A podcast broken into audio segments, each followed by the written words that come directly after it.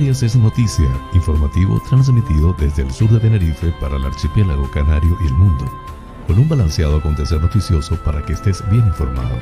José Francisco González te brindará las noticias de una manera agradable y sin sobresaltos para que estés al día. Canarias es noticia porque la información es poder. Hoy es viernes 17 de septiembre del año 2021.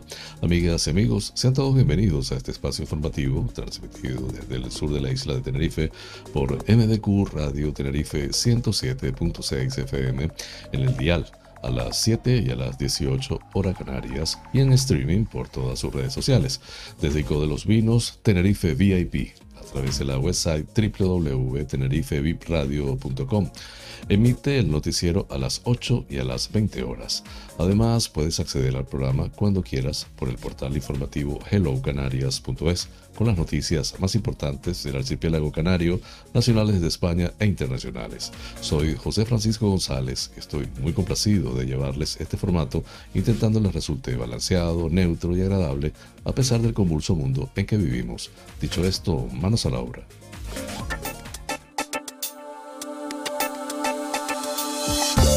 El pensamiento del día.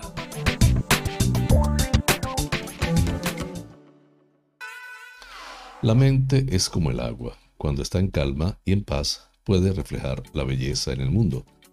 Cuando está agitada, puede tener el paraíso enfrente y no lo refleja. David Fishman.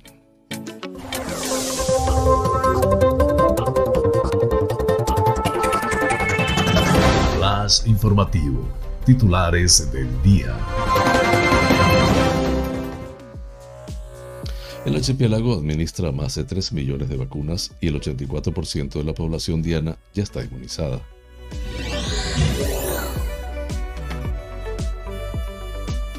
El Parlamento de Canarias acuerda abordar sin demoras los informes especiales del diputado del Común.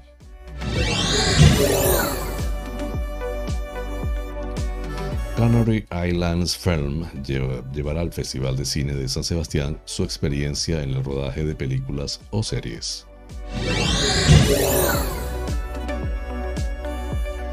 El Museo Canario inaugura en Senegal una exposición sobre la arqueología del archipiélago.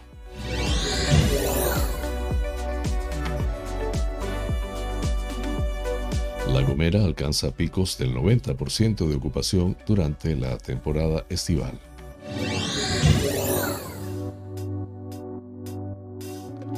La Gomera, a licitación las obras de mejora del acceso a Cubaba en Vallehermoso.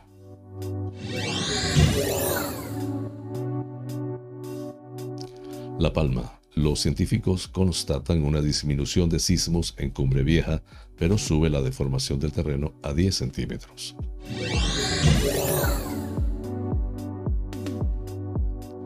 Zapata, no hay certezas de que habrá una erupción en La Palma, pero hay que estar alerta.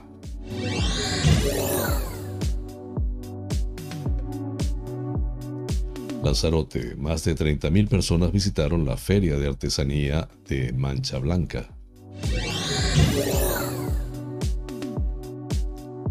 Rescatan a una bañista en parada cardiorrespiratoria en la playa de Guasimeta, en Lanzarote.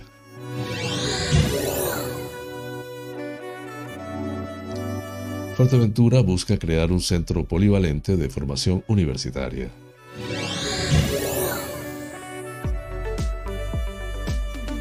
Una película rodada en Fuerteventura abre el Festival de Sevilla.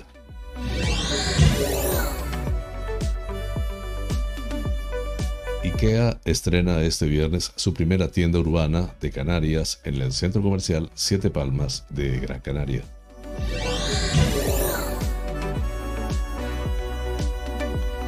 Metro Bacesa comienza las obras del edificio Betancuria en Arucas, Las Palmas.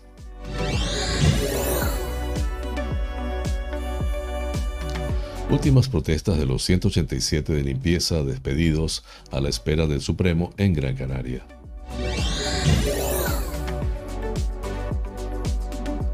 El Cabildo de Tenerife destina casi medio millón de euros al vaciado del vertedero del Fraile, en Buenavista del Norte.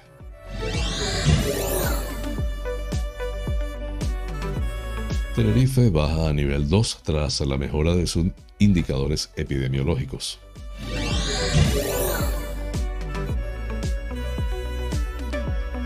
El CEST exige a AENA mayores inversiones para el proyecto y la construcción de la nueva terminal del Aeropuerto del Sur.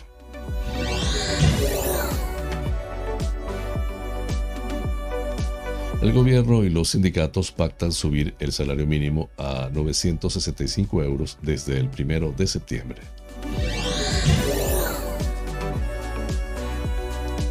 Los mayores en residencias recibirán una tercera dosis de vacuna contra la COVID de manera inmediata.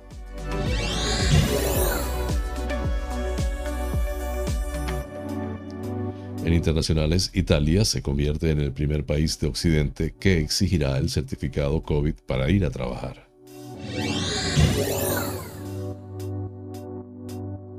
Donald Trump alerta sobre el negro futuro de los Estados Unidos. El país dejará de existir dentro de tres años, dijo.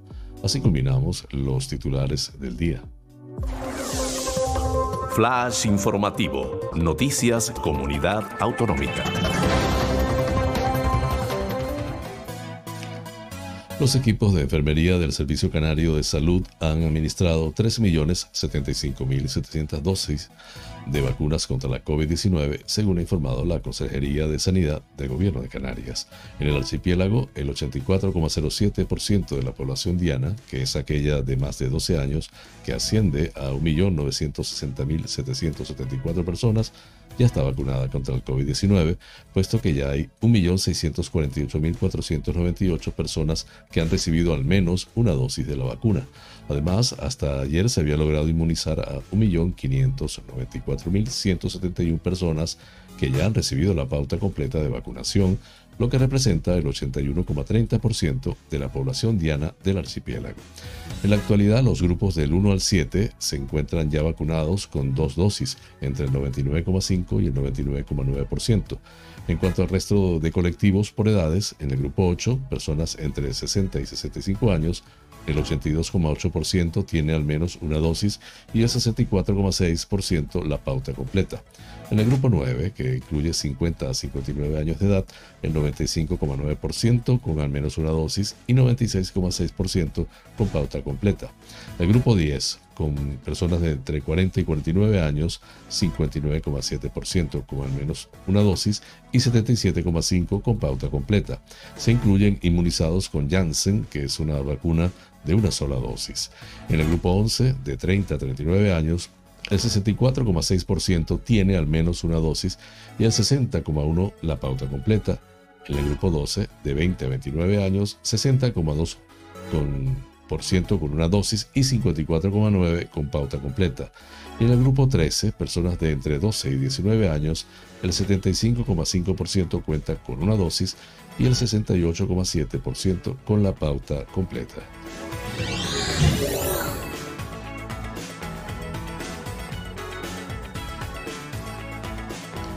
La mesa del Parlamento de Canarias acordó este jueves que las presidencias de las distintas comisiones deberán incluir en el orden del día de sus reuniones los informes especiales de la Diputación del Común en el mismo periodo de sesiones en que sean registrados. En el acuerdo, resultado de una propuesta presentada por el presidente de la Cámara, Gustavo Matos, se indica que los presidentes y presidentas de la comisión deberán llevar a sus órganos de trabajo esos informes para su presentación y debate antes de la finalización del periodo de sesiones en que queden registrados con el propósito de evitar desajustes o demoras en su tramitación. Matos recuerda el objetivo marcado desde el inicio de la legislatura de hacer el Parlamento una institución más transparente y cercana a la ciudadanía.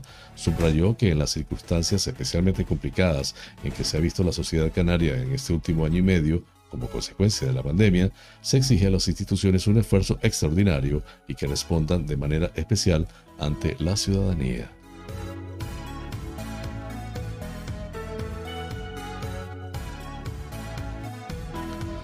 Canary Islands Film llevará al Festival Internacional de Cine de San Sebastián la experiencia que atesora la industria local del archipiélago en rodajes de películas, series y documentales, así como en el ámbito del cine de animación.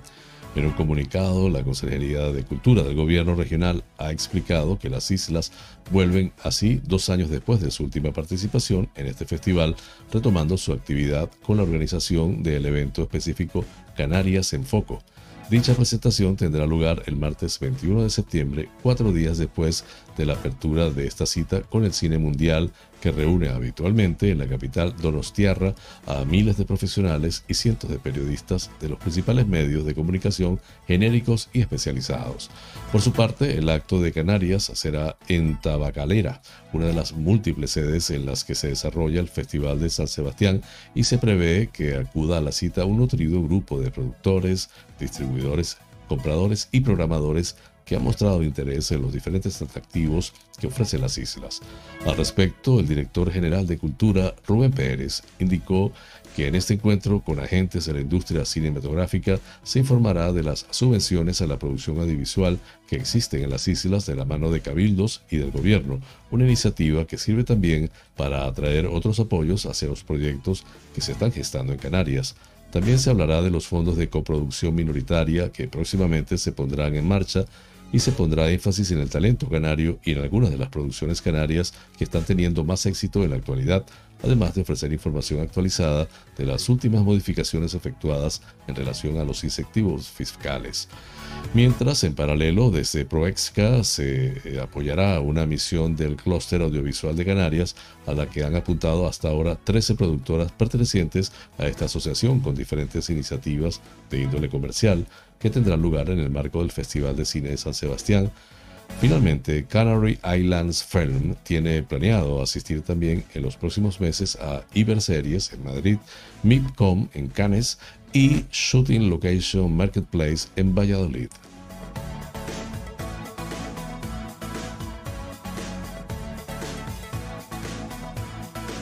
El Museo Canario y el Instituto Fundamental del África Negra, IFAN, han inaugurado una exposición sobre la arqueología del archipiélago titulada Los Canarios en el Museo de Arte Africano Teodor Monod de Dakar, en Senegal, según informa la sociedad científica.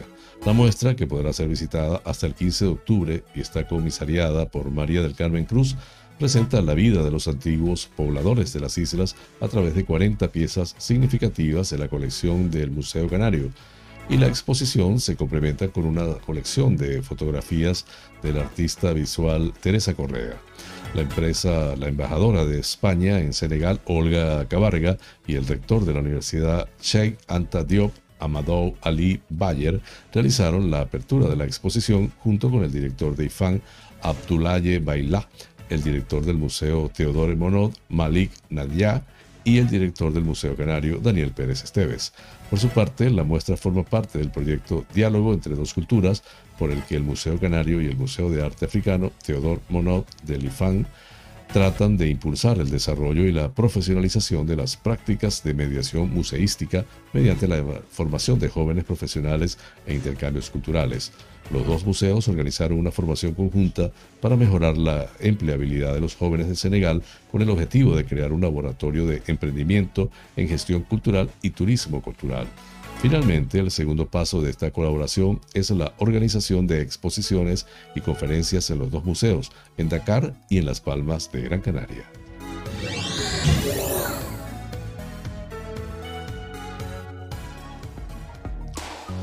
La Gomera cierra las últimas semanas de la temporada estival con excelentes resultados de ocupación turística.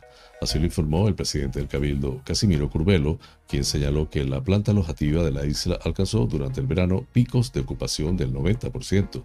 Estos datos son un factor muy relevante para la reactivación del sector turístico de la isla y la actividad económica vinculada a él y suponen la antesala de las buenas previsiones de reservas que se esperan para los próximos meses, apuntó.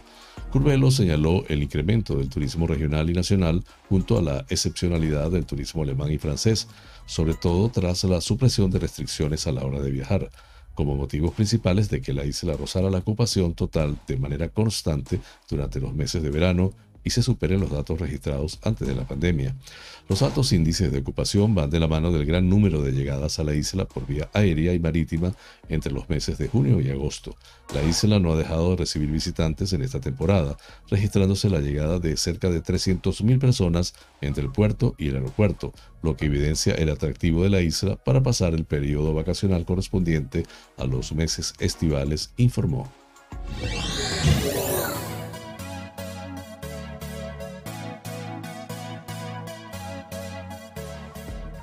El Ayuntamiento de Vallehermoso ha anunciado este jueves la salida a licitación de las obras de acceso a Cubaba, una de las actuaciones más demandadas por los vecinos de la zona y que saldrán con un presupuesto base que supera los 650 mil euros.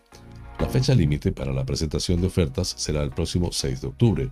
Emiliano Coello, alcalde de Vallehermoso, ha mostrado su satisfacción ante este anuncio que viene a dar solución a un problema que no solo era inaplazable, sino que era urgente en términos de seguridad, comodidad y rapidez tanto para los vecinos de Cubaba como para los turistas y senderistas que transitan por esta pista.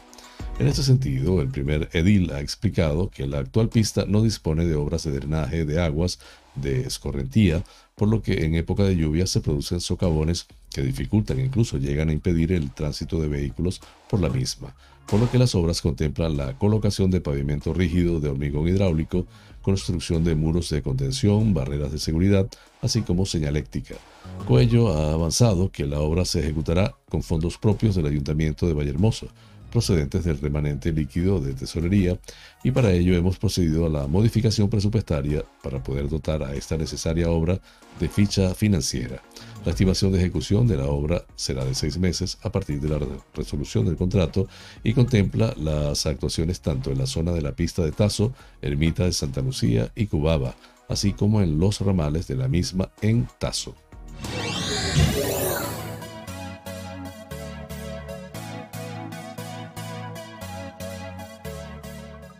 El Comité Científico del Plan Especial de Protección Civil y Atención de Emergencias por Riesgo Volcánico, PEVOLCA, reunido este jueves, ha recomendado a la dirección del plan mantener el semáforo volcánico en amarillo en la zona de Cumbre Vieja, abarcando los municipios de Fuencaliente, Llanos de Aridane, El Paso y Mazo, no pudiéndose descartar que la actividad se intensifique a corto plazo.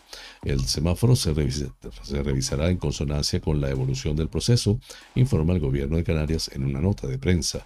Según los expertos, en las últimas horas ha continuado el registro de actividad sísmica, constatándose una disminución en el número de sismos y en su magnitud, Continúa la sismicidad somera de 1 a 3 kilómetros de baja magnitud, añadiéndose en las últimas 12 horas una sismicidad a profundidades intermedias entre 4 y 5 kilómetros.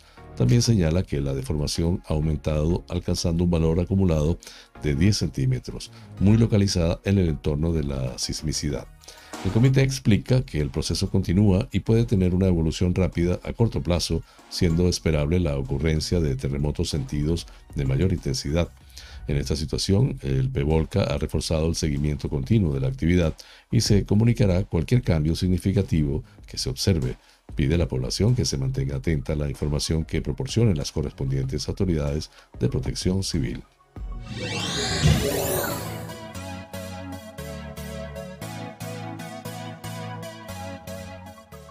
Continuando con el tema, el presidente del Cabildo de La Palma, Mariano Hernández Zapata, ha señalado este jueves que no hay certezas para asegurar que el enjambre sísmico que sacude la isla de La Palma desde el pasado sábado vaya a acabar en una erupción, pero tampoco lo contrario.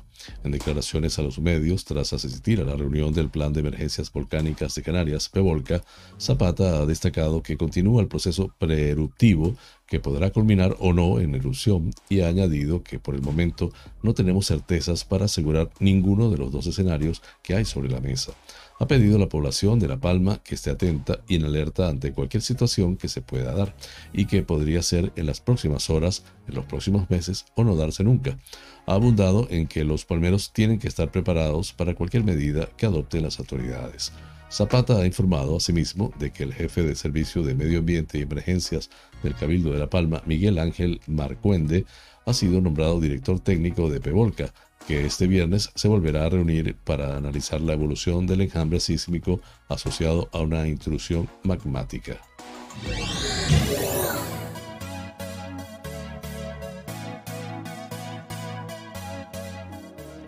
El 32 edición de la Feria Insular de Artesanía de Mancha Blanca concluyó este miércoles tras haber recibido a más de 30.000 visitantes. En este espacio, los asistentes pudieron disfrutar de la exposición de más de 80 puestos, así como de numerosas actividades y talleres. La feria, que fue inaugurada el pasado viernes por la presidenta del Cabildo de Lanzarote, María Dolores Corujo, ha contado con una media de 5.000 visitantes al día, consolidándose así como el evento de referencia en la isla para el sector artesanal y como un gran fomento del turismo, subrayan desde la corporación. Las fiestas en honor a nuestra patrona se han desarrollado sin incidentes y toda la ciudadanía de Lanzarote ha podido disfrutar de las actividades permitidas en las mejores de las condiciones. Todo ello gracias a la encomiable labor de técnicos, seguridad y, como no, de los artesanos y artesanas, ha subrayado la presidenta. Desde su apertura y durante todo el fin de semana, la feria dio protagonismo a los oficios artesanos y tradicionales y complementó su programación con el desarrollo de talleres de alfarería, empleita e incluso varias masterclass de gofio. Dichas actividades estuvieron asimismo acompañadas de actuaciones musicales.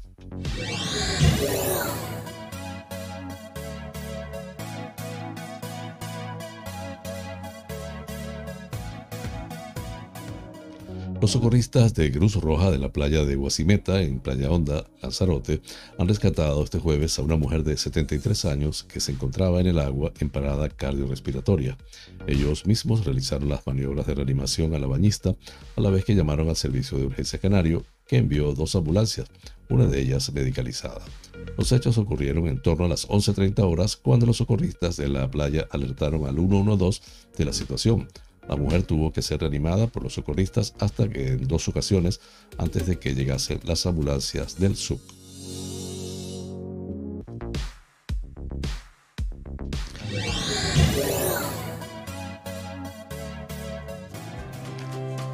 El Cabildo de Fuerteventura, a través de la Consejería de Educación y Juventud que dirige María Saavedra Hierro, continúa trabajando en el encargo de proyecto del Centro Polivalente de Formación Superior de Fuerteventura, que incluirá la oferta académica de UNED, Universidad de Las Palmas de Gran Canaria y la Escuela de Arte, así como ciclos formativos.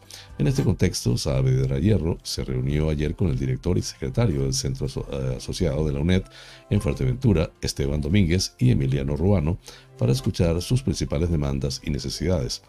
La responsable insular de educación les ha manifestado que el Cabildo se pone a disposición del centro para brindarle la ayuda necesaria y les aseguró que desde el servicio que dirige se seguirá trabajando para lograr que el futuro centro polivalente reúna los requisitos necesarios para impartir docencia en condiciones óptimas. Para desarrollar sus labores educativas, el centro de la UNED precisa principalmente espacios, en concreto 12 aulas, una de ellas de informática, además también requieren de una biblioteca, una sala de profesores, un salón de actos, un espacio para secretaría, otro para dirección con dos despachos, un tercero para la representación del alumnado, por último, un almacén para el material necesario para las actividades docentes. El encuentro de ayer forma parte del calendario que el Cabildo se ha marcado para la redacción y gestión del proyecto del Centro Polivalente de Formación Universitaria que se construirá en el Parque Tecnológico de Fuerteventura. La siguiente cita está fijada para el próximo 5 de octubre con la comisión bilateral entre la institución y la Universidad de Las Palmas de Gran Canaria. El objetivo de este proyecto de centro polivalente es fomentar la educación formativa superior en Fuerteventura y por ello desde la Corporación Insular vemos imprescindible darle un impulso con este espacio que permita mejorar las condiciones de la formación universitaria en la isla, concluye Saavedra.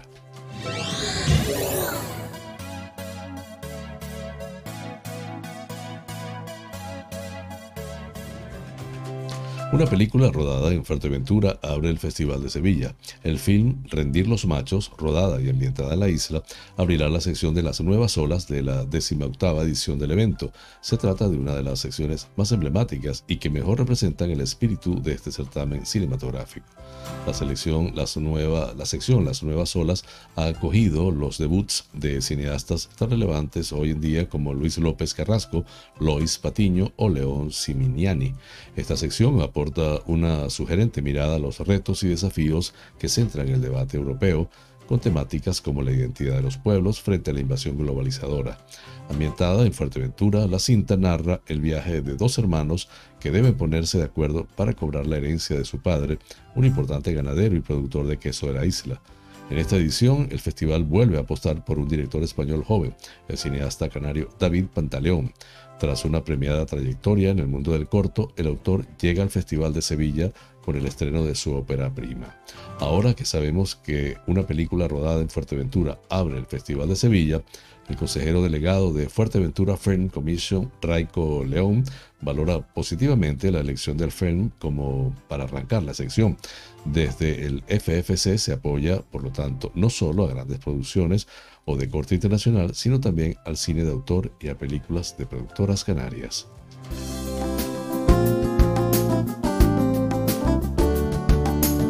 Vida sana.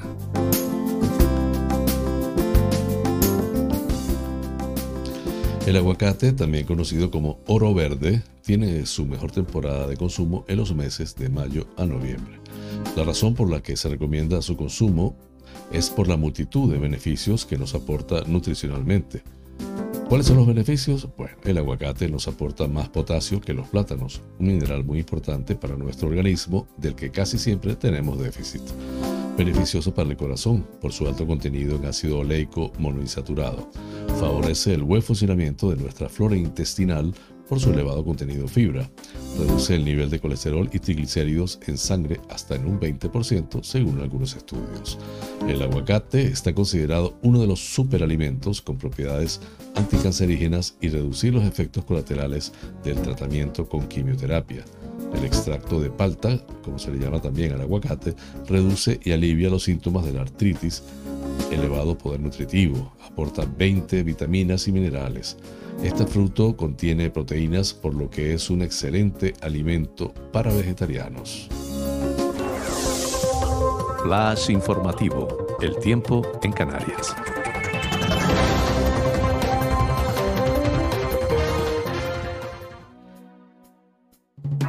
Nuboso en el norte a primeras horas de la mañana, aumentando a nuboso en general a partir de la tarde, acompañado de lluvias débiles intermitentes en el norte de las islas de mayor relieve. Temperaturas con pocos cambios, viento del nordeste flojo a moderado. Las temperaturas fluctuarán entre los 18 grados, las mínimas, y los 30 grados centígrados, las máximas, en el conjunto de las Islas Afortunadas. Breve pausa y regreso con ustedes. Este programa es presentado por fina cortesía de los siguientes sponsors. Bar Restaurante Loco, un oasis en el centro de San Isidro. Cocina tradicional y fusión, especialidad en arroces y paellas, carnes a la brasa, pescados frescos, pastas y pizzas, ricos postres caseros y unas ensaladas de antología. Disponemos de una terraza interior chill out de 120 metros para que disfrutes de nuestra vibrante coctelería en un confortable ambiente muy acogedor. Atendemos celebraciones familiares, bautizos, bodas, comuniones, cumples, divorcios, en fin, bar-restaurante. Loco, un oasis en San Isidro, calle Saltadero, número 7, San Isidro. Teléfono 922 36 7986.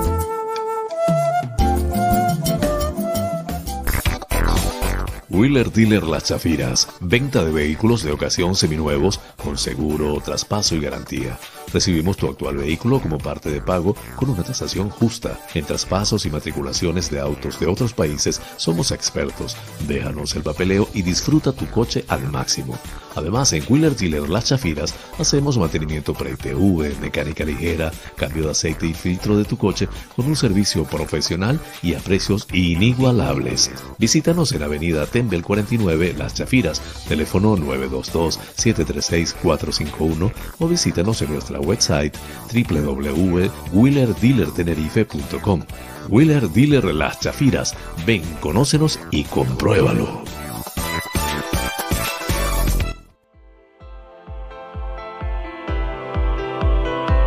En Faros Gabriel somos especialistas en desmanchado de lunas, desmanchado de llantas, parabrisas de moto, restauración de pintura de tu coche o moto, restauración de faros, servicio domicilio de lavado, higienizado y desinfección al vapor de tapicerías de sofá, alfombras, colchones, lavado de tapicería de tu coche, Estamos en el centro comercial Tu Trébol, Los Olivos, ADG. Pide tu cita al 602-431-296. Faros Gabriel, seriedad y satisfacción garantizada.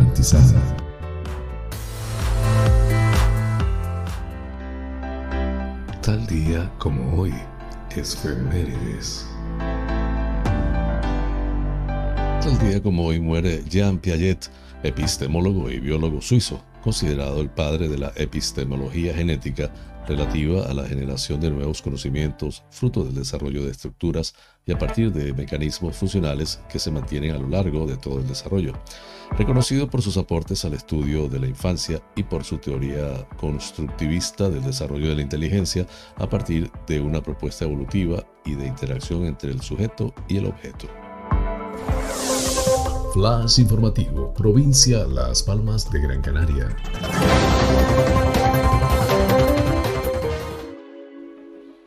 IKEA estrenará este viernes 17 de septiembre la nueva IKEA City Shop Siete Palmas en el centro comercial Siete Palmas de la capital Gran Canaria. Un nuevo concepto de tienda urbana que es la primera vez de este tipo que, se, que la compañía sueca tiene en Canarias y que contará con 1.200 metros cuadrados de exposición divididos en dos plantas. Según informa la empresa en una nota de prensa, los clientes encontrarán en esta tienda más de 600 referencias disponibles para llevarse a casa el mismo día y podrán comprar el resto de artículos del surtido IKEA y recoger sus compras en 24 horas. Por su parte, la nueva tienda urbana de IKEA busca fortalecer la presencia de la compañía en Canarias y reafirmando el compromiso con el centro comercial y de ocio siete plantas. Con el doble de metros cuadrados también crece el espacio para la exposición y el número de expertos, ya que duplicará su plantilla para atender las dos plantas. Con este nuevo IKEA City Shop Siete Palmas, la compañía busca acercar en pequeño formato a los ciudadanos de Las Palmas de Gran Canaria todo lo que ofrece una tienda IKEA, apostando por crecer en los núcleos urbanos y estar más cerca del cliente, en una zona de gran potencial como es Siete Palmas. Por su parte, el centro comercial y de ocio Siete Palmas continúa en su objetivo de mejorar constantemente funcionalidad y oferta con una oferta variada y sin salir de la ciudad.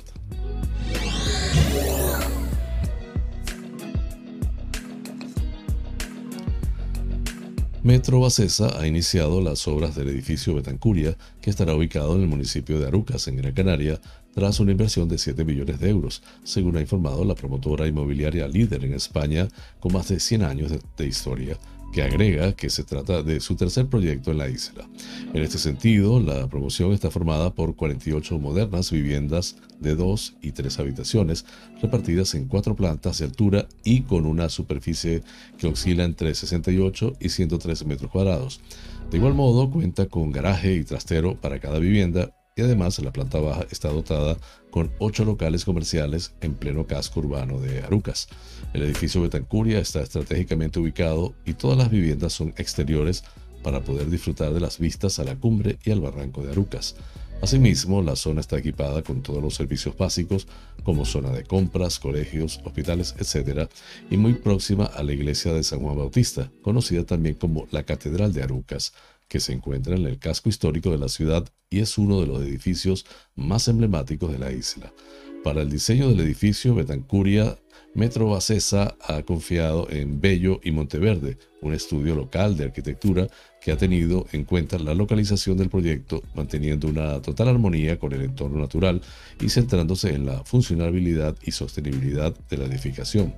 De esta forma, Metro Bacesa refuerza su apuesta por la isla, donde actualmente cuenta con una oferta de 218 viviendas de obra nueva para dar respuesta a la demanda residencial de la zona.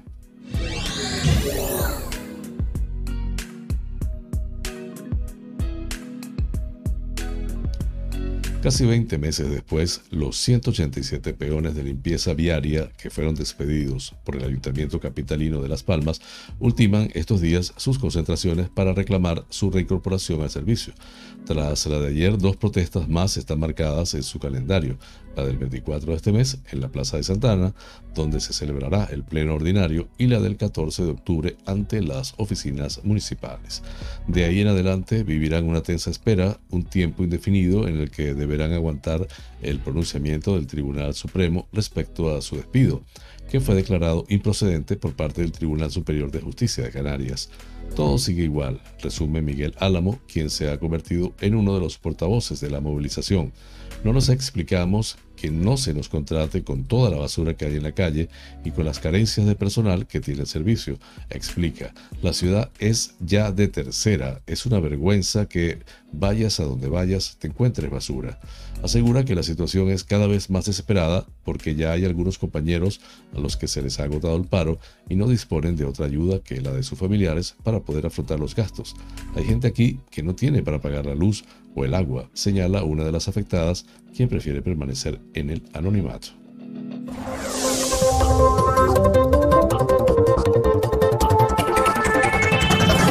Flash informativo, provincia Santa Cruz de Tenerife.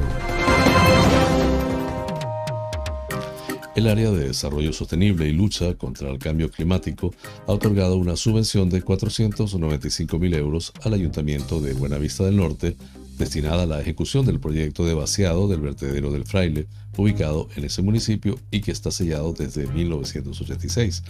Ramón de la Rocha Rodríguez Medina subraya en una nota de prensa que el Cabildo colabora y da un paso al frente con el municipio de Buenavista del Norte para solucionar este problema y conseguir que el ámbito costero no se vea degradado por el afloramiento de residuos del antiguo vertedero del Fraile, fruto de la importante afección de la erosión marina. Así, señala que esta ayuda financiera de la Corporación Insular al consistorio supone el 60% del coste de ejecución del proyecto para que se pueda llevar a cabo el correspondiente vaciado y la reestructuración ambiental de la zona afectada. Rodríguez Medina recuerda que el del Fraile era uno de los muchos vertederos ilegales existentes en Tenerife a, comienzo de la, comienzo de la década de los 80 del pasado siglo, donde la gestión de los residuos era un absoluto despropósito y no respondía a una estrategia global ni a una planificación, y todo era fruto de una improvisación. Por ello, rememora que gracias al gobierno del socialista José Segura Clavel, en el Cabildo se instauró una estrategia insular de residuos pivotada en una infraestructura de residuos de primer nivel, que es el actual complejo ambiental de Tenerife situado en Arico, apoyada en cuatro plantas de transferencias que están localizadas en diferentes partes de la isla y que promovió la clausura y sellado de los vertederos ilegales.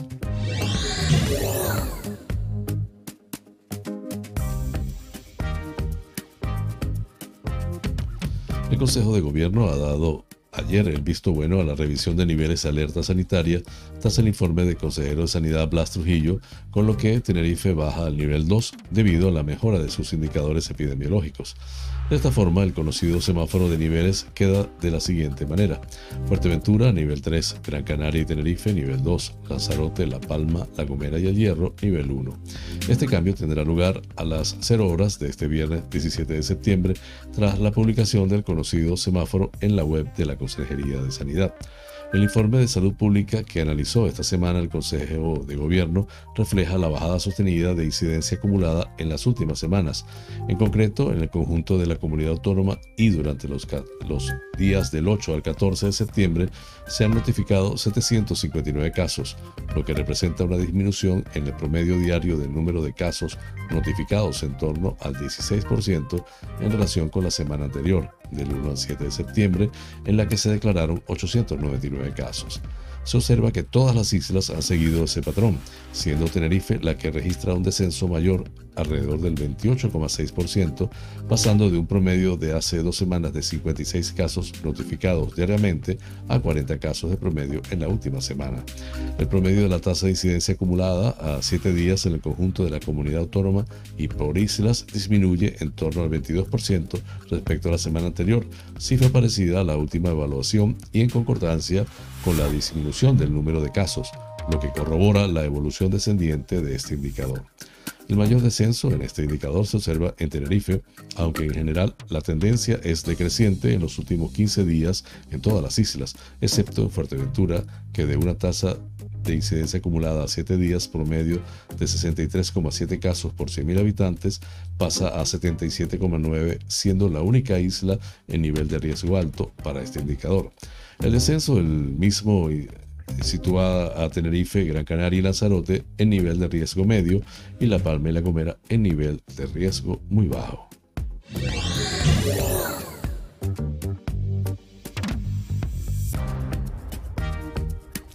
La Junta Directiva del Círculo de Empresarios y Profesionales del Sur de Tenerife, CEST, acordó ayer solicitar a Aeropuertos Españoles y Navegación Aérea, AENA, que incremente las partidas destinadas a la redacción del proyecto y a la primera fase de la construcción de la terminal del Aeropuerto del Sur Reina Sofía.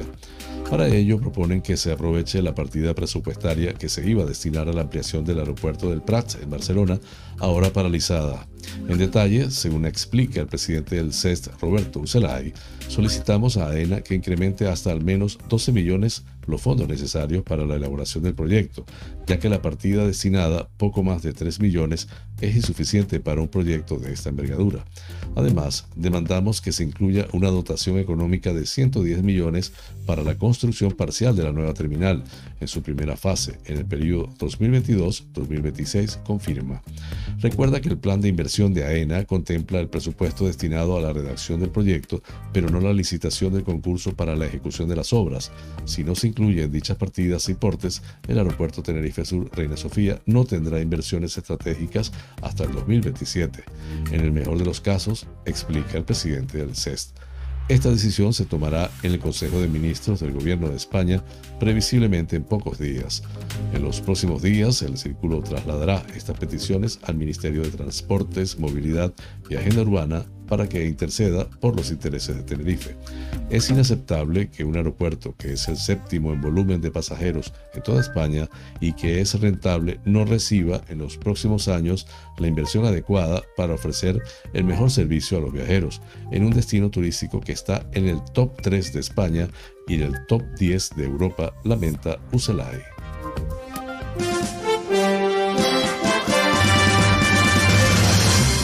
Noticias que inspiran.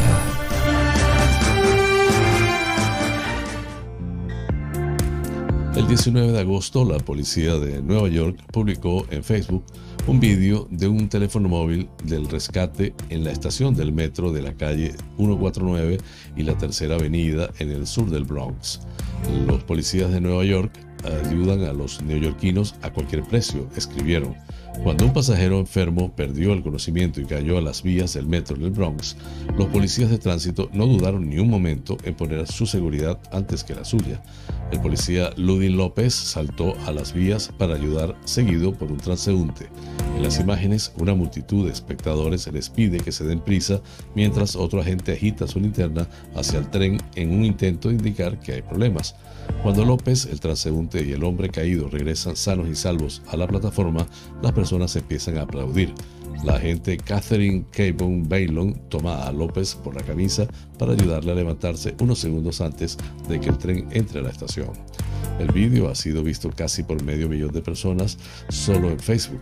El tren estaba literalmente a un minuto de distancia, dijo López a CBS de Nueva York. Simplemente vi a alguien que necesitaba mi ayuda y reaccioné. Ni siquiera lo pensé. El hombre que cayó fue descrito como un hombre de 60 años de Queens, que López dijo que estaba completamente fuera de sí. El viajero fue trasladado al hospital Lincoln para su evaluación, ya consciente y alerta.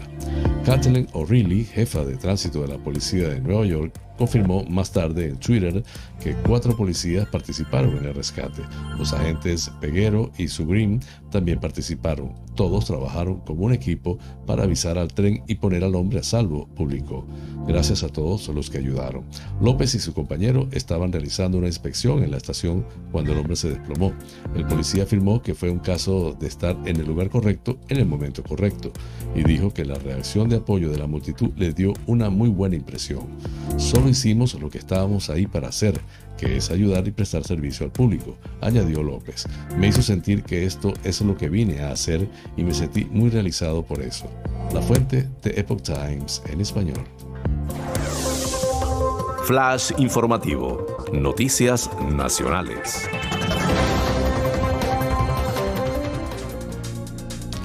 El gobierno y los sindicatos acordaron este jueves elevar el salario mínimo interprofesional hasta los 965 euros brutos al mes en 14 pagas. Esta subida será retroactiva desde el 1 de septiembre, por lo que los trabajadores que perciban el sueldo mínimo lo verán ya reflejado en la próxima nómina. Las centrales sindicales, no obstante, no consiguieron que el Ejecutivo concrete cuánto subirá el salario mínimo en 2022 el último escollo que ha bloqueado el pacto durante todo el jueves. El pacto se cerró al filo de las 9 de la noche cuando el Ministerio de Trabajo informó en un comunicado de esta subida del 1,6%, que es inferior a la inflación, por lo que el salario mínimo perderá poder adquisitivo pero que supone descongelar el SMI que llevaba fijado en 950 euros desde el 1 de enero de 2020. Trabajo también recuerda que el incremento de 15 euros al mes se sitúa en el medio de la horquilla que el Comité de Expertos del Gobierno recomendó para 2021 en concreto, ese órgano propuso una subida de 12 a 19 euros este año para alcanzar paulatinamente el 60% del salario medio al final de la legislatura. De este acuerdo no forma parte la patronal, que rechazaba cualquier subida. Antonio Garamendi, presidente de la COE, insistió en que elevar el SMI hará que haya menos empleo y más economía sumergida. También criticó la senda ascendente prevista para los próximos años.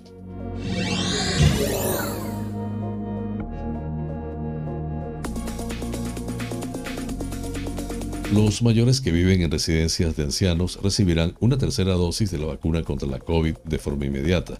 Así lo ha acordado este jueves la Comisión de Salud Pública, que ha decidido no esperar hasta el 4 de octubre, la fecha que el ministerio proponía a las comunidades, ni tampoco hacer coincidir este nuevo pinchazo con la vacunación de la gripe estacional.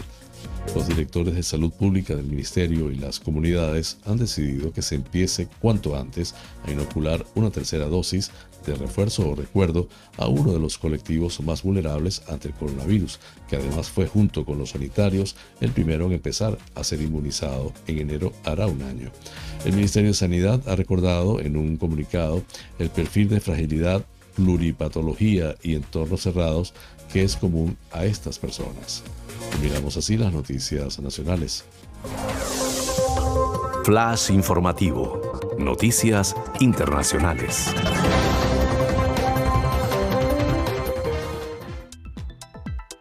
Italia impone el certificado contra la COVID a todos los trabajadores. El gobierno ha aprobado esta medida, lo que convierte al país en el primero de los occidentales que hace obligatoria la vacunación o bien haber pasado la enfermedad o tener un test negativo.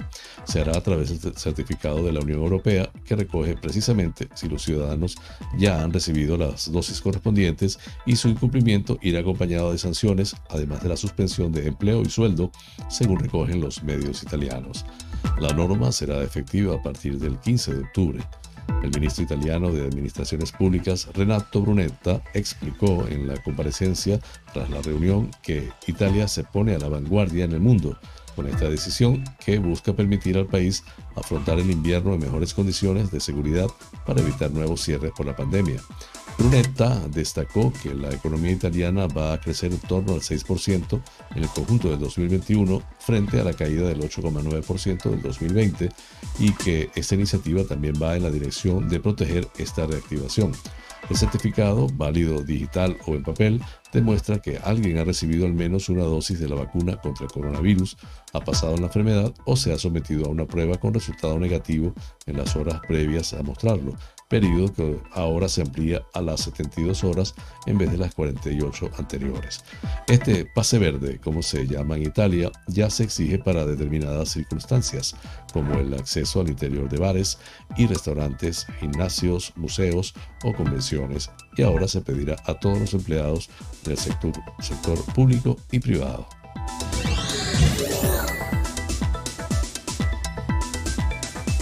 Estados Unidos dejará de existir como país en tres años.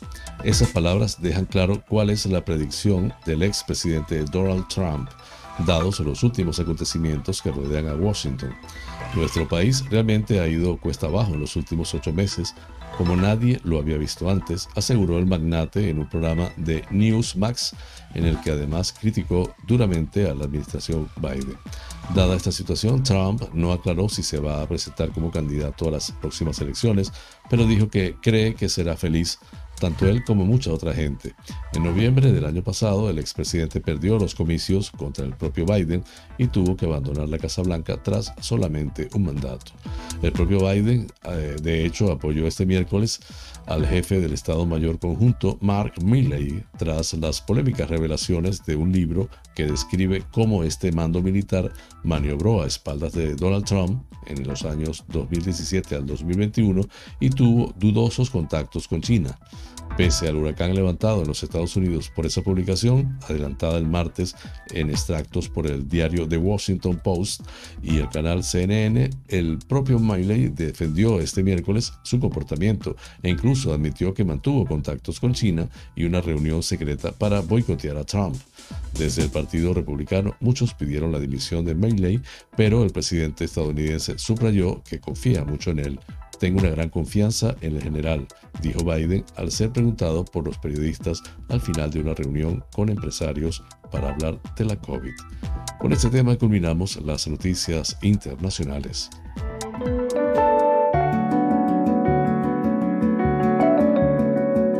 Los astros hablan.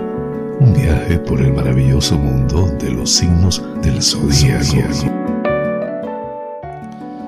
Aries es un día para poder utilizar tus conocimientos y la capacidad que tienes de tener un punto de vista idealista. Podrás integrar tu sensibilidad y la intensidad de pensamiento, lo que te ayudará mucho. Tauro, el viernes 17 será un momento en el que deberás combinar la capacidad de sentirte libre y a la vez actuar de forma intensa, pero serena en tus asuntos relacionados con los valores y capacidades propias. Géminis, el viernes 17 notarás que debes actuar con cautela y con atención, pero siempre de una manera natural y manteniendo el idealismo en los asuntos que tengan que ver con los tratos, acuerdos y relaciones. Cáncer. Es un día en el que podrás ocuparte de hacer la vida más fácil y agradable a los demás. Tu gran corazón te pide prudencia y atención a ciertas personas de tu entorno que te necesitan. Leo, el viernes 17 deberás ocuparte de ciertos asuntos en los que intervienen los viajes y la pareja o los hijos, así que pon mucha precaución y profundidad en tu manera de relacionarte. Virgo, es un día en el que tu gran prueba de fuego será conseguir la estabilidad con confianza y apertura de miras, y así podrás llegar al corazón de los demás de manera más sencilla. Libra, el viernes 17 es un día para poder agilizar muchos temas de tu vida gracias a la intensidad y a la apertura emocional que le imprimirás a tu forma de comunicarte y de expresar lo que sientes. Escorpio, tendrás la gran ocasión en tu vida de poder estabilizar muchas situaciones en las que necesitas de tiempo y de relax a la vez. Si los combinas será todo muy favorable. Sagitario, el viernes 17 es un día para preparar de antemano tus proyectos personales con serenidad, pero a la vez con originalidad y con la genialidad que marca tu experiencia en la vida. Capricornio, es un día para que tu sensibilidad te ayude a encontrar la fórmula precisa en la cual podrás sentirte más cerca de las personas afines y conseguir la unión y el entendimiento necesarios. Acuario, el viernes 17 podrás dedicar parte del día a planificar tus metas y proyectos de una manera calmada y muy novedosa. Podrás emprender nuevos temas de forma sabia y sensible. Piscis. Es un día en el que lo más importante será la capacidad que tendrás para poder destacar y sentirte en tu profesión de una manera cómoda y natural. Podrá tu creación conseguir logros importantes.